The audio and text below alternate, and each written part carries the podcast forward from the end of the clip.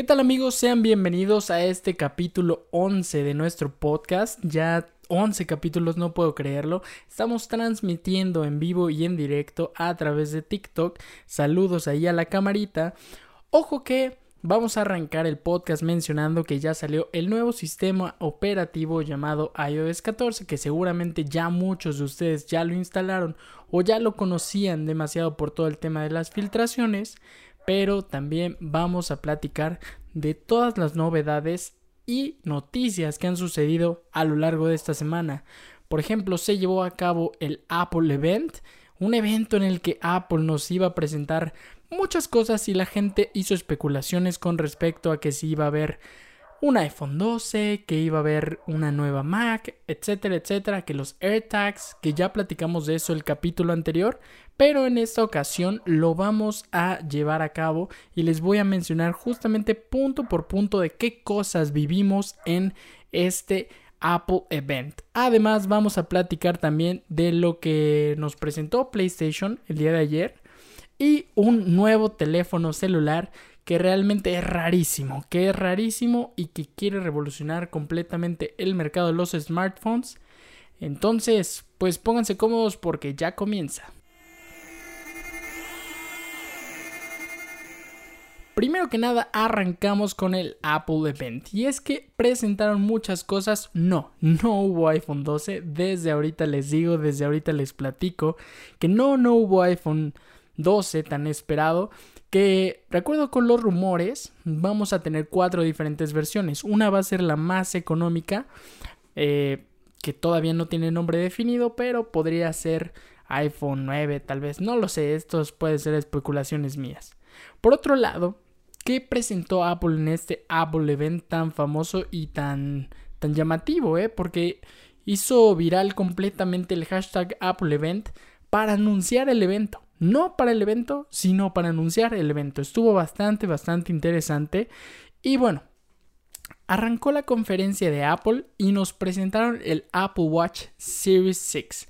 Este dispositivo que realmente, pues a mí, a mí, yo, yo, yo en lo personal, no soy fanático de los smartwatch. Todavía, como que siento que les falta algo más para, para querer amarrarme a ellos, pero bueno, les platico un poquito la noticia de lo que sucedió. Este Apple Watch Series 6 puede medir los niveles de oxígeno en la sangre, lo cual pues realmente suena interesante, pero pues no, no soy médico y no soy un experto en el tema, entonces como que ahí todavía no me emociona. Quizás un médico me diga, ¿sabes qué, Héctor?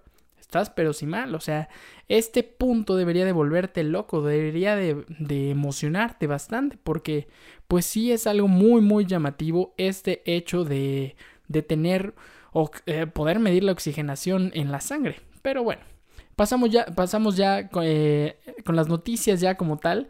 Y, el, y, este, y este Apple Watch Series 6 cuenta con un chip S6 que promete ser un 20% más rápido que, el S, que la serie 5, perdón. Y va a tener un costo de 399 dólares. Entonces, la verdad es que no suena nada mal hasta que nos presentaron el siguiente producto que fue el Apple Watch SE, el cual cuenta con un chip S5 y con un costo de 279 dólares, es decir, aproximadamente unos 7000, 7500 pesos más o menos. Entonces, pues más barato, más económico y hace prácticamente lo mismo. Entonces, yo me apuntaría por ahí en caso de que quisieran o, tengan en mente el comprar un Apple Watch. Yo creo que esa sería como la solución más económica, la mejor, eh, porque realmente todavía no hay una diferencia tan grande, a no ser que, como les decía, un médico esté por aquí escuchándonos y nos diga, ¿sabes qué? Es que medir, medir el oxígeno en la sangre es otro nivel. En caso de que sea así, tal vez yo estoy equivocado. Pero bueno, vamos a continuar porque Apple también nos dio completamente un speech al respecto de que ellos ya están del lado súper eco-friendly, que ellos ya están súper cuidando su huella de carbono, que no quieren afectar al mundo. Entonces, ahí fue cuando nos dijeron que los próximos Apple Watch y seguramente los próximos iPhone y demás no van a tener cable incluido. ¿Qué? Ni cargador, ¿eh? Ni, o sea, ni el cubito. Entonces, aquí es cuando la gente empezó a decir, ¿qué? O sea, realmente me estás vendiendo un producto muy similar al, del año pasado y con menos cosas. Híjole, híjole Apple, ahí otra vez como que me volviste a fallar. Y la verdad es que sí entiendo que, que ahorita, hoy en día, hoy en día, eh, son la empresa más, más poderosa de todo el mundo, pero realmente no sé si todavía, si estamos listos para que nos quiten estos, estos cables. Mejor hubieran hecho una colaboración con alguna otra marca, con alguna empresa diferente para apoyar este movimiento, no quitarlos así de tajo. Y o tal vez una estrategia de decir, ¿sabes qué? Va a costar 399 eh, y 277 dólares, pero yo le voy a restar el, el costo del cable para que se viera así como un poquito llamativo, ¿no? O sea, es decir, si iba a costar 399, ah, te lo dejamos en 389 porque justamente le vamos a quitar el cable. No sé, una onda así hubiera estado muy bien. Pero bueno, nos pasamos con el siguiente servicio que nos presentó Apple que se llama Fitness Plus, que es básicamente una manera en la que tú te suscribes a un, a un, a un canal, se podría decir, y vas a estar recibiendo diferentes ejercicios eh, a través de los profesionales de Apple y, y del ejercicio para que justamente tú puedas estar motivado y seguir haciendo ejercicio todos los días de tu vida.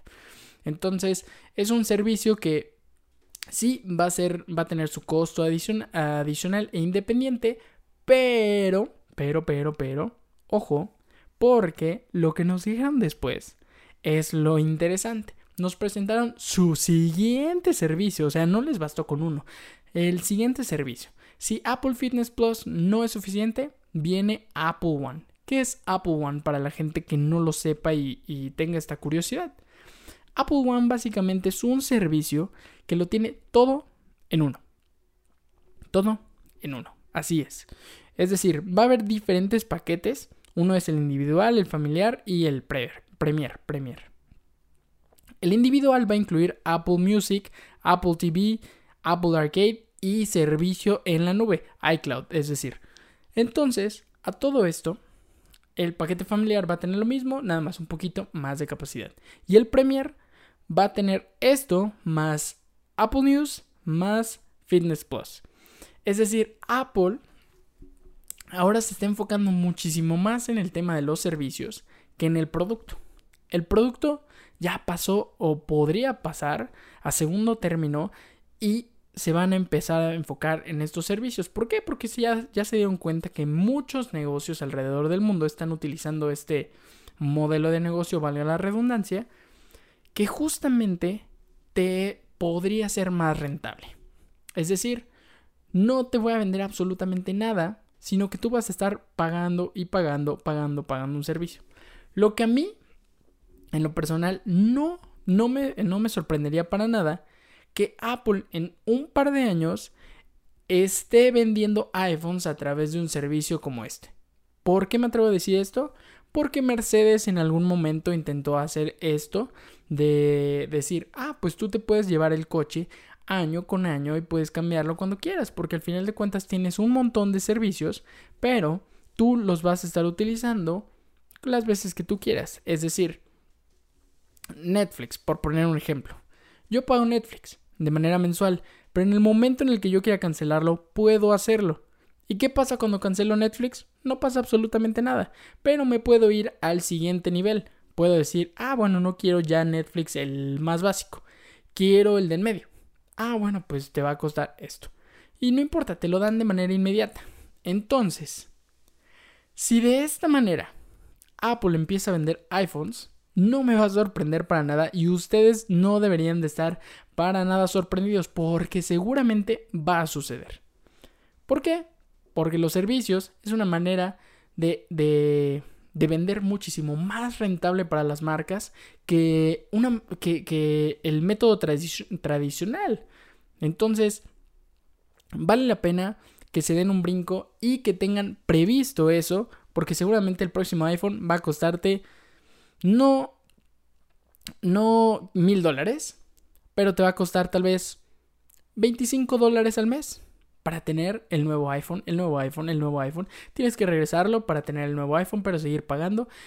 Así seguramente va a ser el siguiente modelo de negocio, ya que nos planteó toda esta idea de Fitness Plus y de Apple One. Pero ahora sí, nos pasamos al iPad 8. Y es que esta iPad 8 duró el gusto nada, nada. O sea, nos presentaron una nueva iPad de octava generación con un chip A12, 10.2 pulgadas, con un costo de 329 dólares. Promete que el CPU eh, va a correr 40% eh, más rápido que el anterior, los gráficos doblemente más rápidos. Les repito, el costo es de 300, bueno, será de 329 dólares, pero para los estudiantes va a haber alguna promoción de 299 dólares. Y luego, luego, nos presentaron la siguiente dispositivo que de manera inmediata nos olvidamos del iPad de octava generación y nos empezamos a enfocar en que todo mundo quería el iPad Air. ¿Por qué? Porque esta iPad Air no solamente se ve más bonita, está más coqueta y tiene muchas más funciones que vamos a platicar brevemente de esto. Cuenta con un chip A14, que justamente una persona en TikTok me hizo una pregunta al respecto y quería saber más, ¿no? Eh, este chip A14, que seguramente va a incluir el iPhone 12, cuenta con unos gráficos 30% más rápidos. Tiene una, esta, esta pantalla del iPad Air va a ser de 10.9 pulgadas. Es el iPad Air 4, por si tenían la duda. Y cabe mencionar que esta va a estar disponible hasta el próximo mes, dijeron. Así dijeron. Lo cual me hizo generar diferentes teorías que seguramente tendremos una conferencia eh, presentando ahora sí como tal el iPad Air ya a la venta más los iPhones. ¿Por qué? Porque seguramente eh, no quiere Apple sacar a la venta como tal un dispositivo que ya tenga el chip A14 y que vea la velocidad que puede llegar a generar y que la gente o se decepcione o algo suceda que realmente disminuya las ventas del iPhone 12. Esa es mi teoría. Esa es mi teoría. Puede que esté loco, pero esa es mi teoría. Bueno, les decía.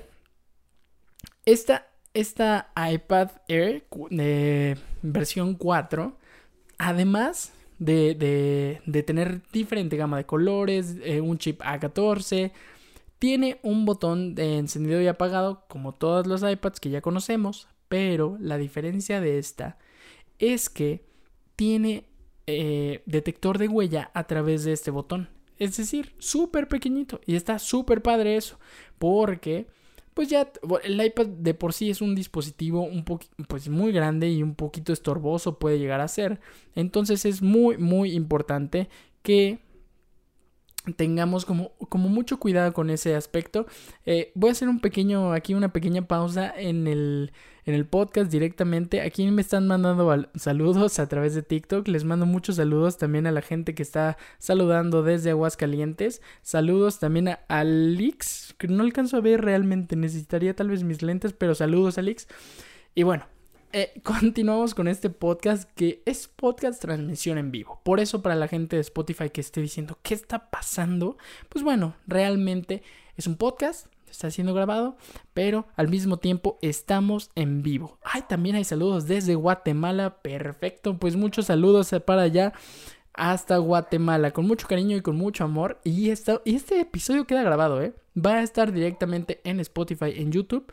Y además tenemos esta transmisión en vivo por tal vez única vez o no lo sé, no lo sé. Lo estoy pensando y lo estoy meditando. Volviendo a las noticias rápidamente, esta iPad Air 4 va a costar 599 dólares. Y respondiendo a la pregunta que me hicieron a través de TikTok, me, decían, ¿y es que qué hace este chip A14? Pues bueno, este chip A14 es el primero en el mundo, el primero, el primero en el mundo en medir 5 nanómetros. Es decir, una cosa diminuta, diminuta, diminuta, pero muy, muy potente. Realmente puede llegar a tener 11 trillones de operaciones por segundo. Entonces es una bestialidad. Habrá que probarlo porque evidentemente en las presentaciones de Apple, Apple es buenísimo, buenísimo, buenísimo. Eh, pues no modificando los números como tal, pero sí diciendo es cinco veces más rápido en comparación a la competencia y se refieren a una de menor gama o se refieren a una que ya tiene unos años de existencia. Entonces, ojo ahí cuando hay esas pequeñas comparaciones porque realmente a veces no son tan ciertas. Entonces, hay, hay veces que se maquilla un poco la información. Cuenta con 11.8 billones de transistores y además promete ser 30% más rápido en cuanto al tema de gráficos. Es decir, va a ser un chip muy muy poderoso, muy potente que, que seguramente ha de ser muchísimo mejor que algunas tabletas que existen hoy en día en el mercado. Pero no sé, o sea, del dicho al hecho, ahora sí que hay, hay un gran paso y habrá que ver, habrá que probarlo realmente si el chip A14 es tan prometedor. Lo de los 5 nanómetros es definitivamente un hecho. Y pues bueno, eh, si alguien de Apple está escuchando esto, pues muchas felicidades por haber conseguido este gran logro de tener un chip de 5 nanómetros. De aquí pasamos al segundo tema que es PlayStation 5, ya que el día de ayer se llevó a cabo el PlayStation 5 Showroom en el cual PlayStation anunció diferentes juegos. Ojo que son juegos que, bueno, a mi consideración no han sido eh, tan top, pero dentro de esta categoría de juegos que anunció, anunció Harry Potter Howard's Legacy, que saldrá a la venta en 2021, que es, es una onda de mundo abierto, que eso sí me llama la atención, o sea, siento que un, este mundo de Harry Potter y los magos está muy, muy interesante. Además, anunció Call of Duty Black Ops Cold War, Resident Evil 8 The Village y God of War Ragnarok. O sea, anunció muchísimos otros juegos más, ¿no? Pero realmente estos fueron los que dije, uff, esos igual y sí me llaman la atención, ¿no? Igual y sí son llamativos para la gente, igual y pues jala a toda la fanaticada. Porque aceptémoslo, o sea, PlayStation en sus exclusivos es muy, muy, muy bueno. Pero, pues no sé, o sea, también Xbox y los precios que dio con respecto a su Xbox Series S que rompió completamente las redes. Puede ser un gran golpe a PlayStation este año y yo creo que por precios se puede llevar completamente la victoria Xbox ante PlayStation. Pero los exclusivos de PlayStation siguen siendo maravillosos. Y bueno, continuamos con estas noticias. La fecha de lanzamiento también se dijo al respecto. Se mencionó, se comentó cuál sería la fecha de lanzamiento para el siguiente PlayStation. Ojo que van a salir dos versiones. La primera que es completamente digital y la segunda que tiene ahora sí que un lector de discos. Entiendo que mucha gente va a querer comprar el de disco. Lo que no entiendo es el por qué. Al final de cuentas tenemos esta opción de utilizar básicamente el, lector de discos para, para leer, para, para ver los Blu-rays, pero fuera de esa función, creo que los discos ya no están siendo una opción tan viable. O sea, al final de cuentas, ¿cuál es realmente la diferencia que tengo? Es que no necesito espacio. O sea, todo está dentro de mi PlayStation. Todo está dentro de mi cuenta de PlayStation y ahí puedo tener mis juegos. Y de hecho, algo que les, que les platico personalmente es que, por ejemplo, yo en, en mi PlayStation 4 no compré muchos juegos realmente. Y ahorita el que más estoy jugando es Warzone, que es una versión completamente digital. Sí, pesa aún muchísimo. Pero yo creo que el futuro de las consolas de los videojuegos está muchísimo más enfocado a hacer que todo ese contenido digital logren hacer que pese muchísimo, muchísimo menos sin perder evidentemente calidad. En el momento en el que lo consigan, pues evidentemente las consolas digitales van a vender muchísimo más. No creo que sea un tema de colección, no creo que sea un tema de tener el juego en físico y decir, ah, lo estoy palpando, lo estoy teniendo. No creo que vaya por ahí. O sea, ustedes déjenme en los comentarios, escríbanme para la gente que también está en TikTok.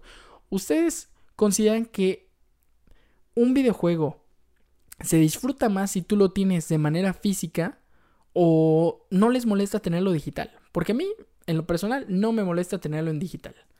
Y creo que es una muy buena alternativa, además después de ver los precios, que el costo del, del, PlayStation 5, que va a tener el lector de discos, va a tener un costo de 499 dólares.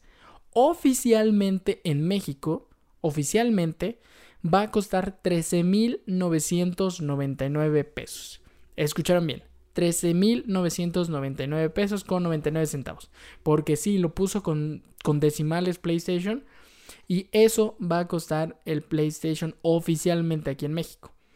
Ojo que ya sabemos que existen puntos de venta como lo es Mercado Libre, como lo es eBay, como en caso de que puedas viajar a Estados Unidos y comprarlo, que muy probablemente te va a salir más barato porque 499 dólares serán que aproximadamente unos 11 mil pesos más o menos. No sé, igual, igual y me está fallando las cuentas, pero pues aproximadamente podría ser esa cantidad.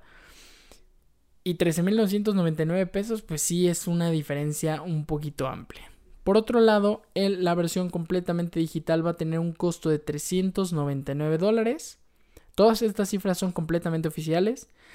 Y en México el costo va a ser de 11.499 dólares. Entonces, tengan ahí delicadeza con los precios, busquen, infórmense, revisen a diferentes fuentes porque seguramente les va a salir mucho más barato buscar que, realmente comprar el PlayStation en, unas tiendas departamentales porque los precios van a estar muy, muy, muy elevados eh, a mi consideración, ¿no?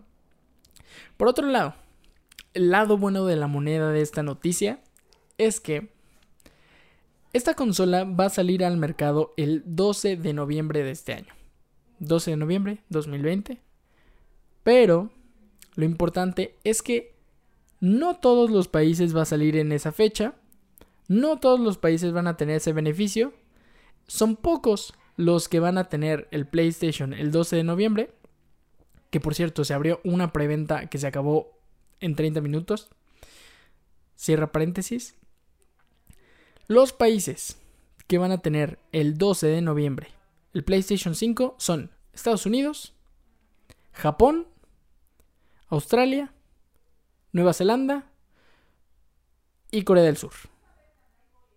Ah, ¿verdad? Y también México. México se suma a esa manita. Entonces son seis países que van a recibir esta fecha, el 12 de noviembre, el PlayStation 5. Para el resto del mundo, el 19 de noviembre. O sea, somos seis países los afortunados en recibir esta consola tan temprano. Bueno, es una semana de diferencia, pero una semana de diferencia. Ahí estamos, ahí estamos. México está presente en el lanzamiento del PlayStation 5. Y para todo este tema de las consolas yo les tengo una pregunta. ¿Ustedes son amantes de PlayStation o son Team Xbox? ¿Qué nueva consola se van a comprar? ¿Va a ser la de Microsoft o va a ser la de Sony? Ya saben, Sony es PlayStation, Microsoft Xbox.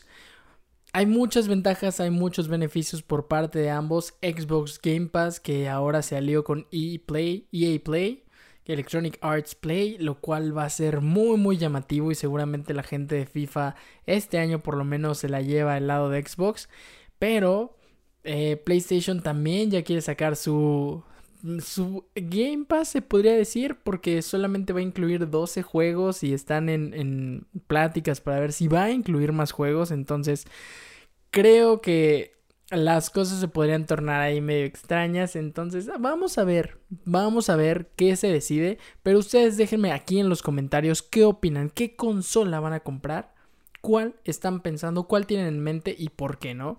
Podría ser el factor del precio. Podría ser el factor de los exclusivos que tiene PlayStation, por ejemplo. O podría ser el factor que simplemente el tamaño de la consola, la forma, les gusta. No sé. Déjenmelo aquí en los comentarios.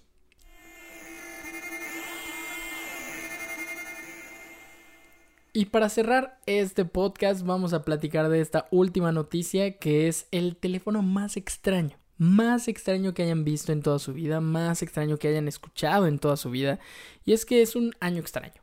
Entonces, vamos a dejarlo así. Es un año extraño en el que pues también las marcas están haciendo cosas extrañas. y tal vez el trabajo en casa hace que, que surjan estas ideas tan alocadas, pero me gusta, me gusta que las marcas sean así de agresivas, que propongan, que hagan ideas alocadas, que, que, quieran realmente abordar el mercado de una manera completamente diferente a la que estamos acostumbrados. Y parte de esto es el nuevo teléfono de LG, el LG Wing, el cual no sé si lo hayan visto, pero tiene dos pantallas en uno. ¿Cómo funciona dos pantallas en uno? Básicamente tienes un teléfono que tú puedes girarle la pantalla de vertical a horizontal y te queda un cachito allá abajito para hacer la segunda pantalla. Me parece una idea muy, muy arriesgada, pero muy interesante. Mucho más interesante que arriesgada, pero realmente quiero saber, quiero saber ustedes qué opinan, qué piensan, porque yo, yo todavía estoy en esa línea de, de no sé si lo amo, no sé si realmente me encanta, me encanta, o lo odio, ¿no? O sea, se me hace excesivo y se me hace una locura y siento que no va a funcionar y no sé, o sea, todavía no defino esa parte y quiero que ustedes me ayuden con su opinión. Ya lo estuve revisando un poquito, evidentemente no físicamente. Eh, el G, si, si, estás escuchando, también préstamelo con todo gusto y lo, y lo vemos a fondo. Pero tiene dos pantallas, una que es de 6.8 pulgadas y una que es de 3.9 pulgadas. Un procesador Qualcomm Snapdragon 765G, una memoria RAM de 8 GB y aquí viene algo muy muy interesante y es que tiene un almacenamiento de 128 o 256 GB, el cual se puede expandir hasta 2 terabytes con una, con una memoria micro SD. Entonces, no se preocupen porque de memoria no va, no va a faltar absolutamente nada. Lo que sí me preocupa, y eso me gustaría comprobarlo teniendo un teléfono LG Wing a la mano, es que cuenta con una batería de 4000 mAh. No suena nada mal, no suena nada, nada mal. O sea, una batería de 4000 mAh te te dura absolutamente todo el día. Todo el día, todo el día.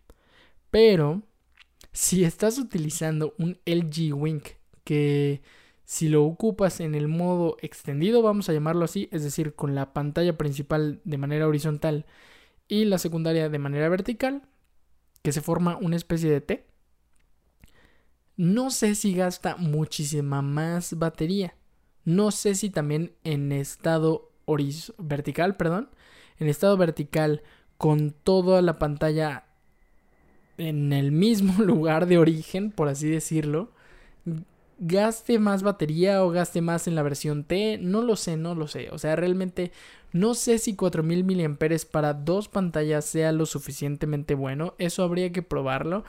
Y, y bueno, les digo que todavía no sé, todavía no me decido si amo u odio este dispositivo pero me llama mucho la atención. O sea, es muy, muy interesante saber que, que, que, por ejemplo, su versión de video es algo muy, muy llamativo. ¿Por qué? Porque seguramente han escuchado de estos estabilizadores de la marca DJI, o seguramente ha habido otras marcas, pero bueno. Lo que hace este estabilizador es que te permite grabar sin que el teléfono se esté tambaleando y tengas eh, tanto movimiento y puedas grabar de una manera más fija como un tripié, pero si lo mueves no pasa absolutamente nada. Eso hace un estabilizador. Pues bueno, este teléfono, al tener esta manera de, de flipearlo o, voltearlo, vas a tener esta opción para poder generar este pequeño estabilizador. No sé qué tan bueno sea igual, o sea, al final de cuentas no he tenido el teléfono en mi mano, pero dicen, dice, pero dice el G, que realmente este estabilizador funciona bastante bien. Entonces habría que probarlo, habría que ver si la manera de hacer video con este teléfono puede ser una muy buena tendencia, porque imagínense, o sea, tenemos estabilizadores de cámara normalmente, ¿no? Que vas corriendo y ya cada vez se ve menos movimiento de la cámara. Sin embargo, ¿qué pasa si ahora tu estabilizador lo tienes y lo puedes sujetar? Pues seguramente va a ser mil veces mejor. Entonces, habría que ver qué también funciona este estabilizador, pero por lo menos la idea me gusta, ¿no? O sea, puedes grabar tanto en vertical como en horizontal, lo cual me parece muy, muy increíble. Y bueno, algo muy, muy importante que mencionar de este celular es que cuenta con Android 10 y además tiene su capa de LG Lux. Eh, también, otro tema muy, muy interesante es que cuando tú ves un celular que tiene, básicamente son dos celulares en uno, te imaginas que va a ser un, un teléfono muy pesado. Y resulta que LG hizo algunas modificaciones, hizo ahí algunas correcciones y el teléfono pesa 260 gramos. Wow, ¿no? O sea, ahí sí, mis respetos LG porque hacer un teléfono de doble pantalla y con todo el sistema mecánico, hidráulico y todo lo que le hayas metido y que gire así de fácil y 260 gramos, me parece que lo hicieron muy, muy bien. Por otro lado, seguramente alguno de ustedes se está preguntando, oye, pero este sistema de girar la pantalla seguramente en algún momento se va a romper. Sí, seguramente en algún momento se va a romper, pero de acuerdo a LG, las pruebas que hizo, este dispositivo puede llegar a aguantar hasta 200.000 veces hacer ese giro de la pantalla de vertical a horizontal, horizontal vertical, etcétera, etcétera. Y viceversa, quiero decir. Entonces, 200.000 veces yo creo que es un muy buen número. O sea, no creo que en la vida de, tu teléfono celular lo llegues a girar incluso la mitad, que son 100.000. Pero, o sea, siento que esa mecánica para la gente que es medio ansiosa puede llegar a ser un, un tic y estarlo girando y abriendo y girando y abriendo. Y por lo menos te echas una 100 al día, no sé. Y de 100 en 100, pues puedes llegar a, a, a 200 mil muy rápido. Entonces, no sé, o sea, tengo como muchas, muchas ideas alocadas con este teléfono celular. Me gusta mucho la propuesta por parte, por parte de LG. Creo que el LG Wing puede ser una, una solución muy, muy, muy padre, muy interesante para el futuro. Pero yo creo que los celulares eh, a donde deberían de estar apuntando es de una manera en la que puedan pesar menos y, y tal vez abarcar menos espacio. O sea, me gusta la idea de, del LG Wing, me gusta la idea de, del Razer de Motorola, que ese es un modelo súper clásico que lo hicieron ahora con pantalla touch. Pero esa idea de hacer pantallas cada vez muchísimo más delgadas, ¿no? Hace poquito les presentaba la noticia con respecto a la nueva televisión de Xiaomi que es transparente. Ahora imagínense tener realmente una pantalla completamente transparente y que ese fuera su celular, ¿no? Así súper, súper delgadito. Creo que para allá podría ser muchísimo más el futuro que tener doble pantalla. No lo sé. Igual y estoy loco, igual y ustedes conocen más y tienen una opinión muchísimo más certera. Entonces no olviden dejarla aquí en los comentarios.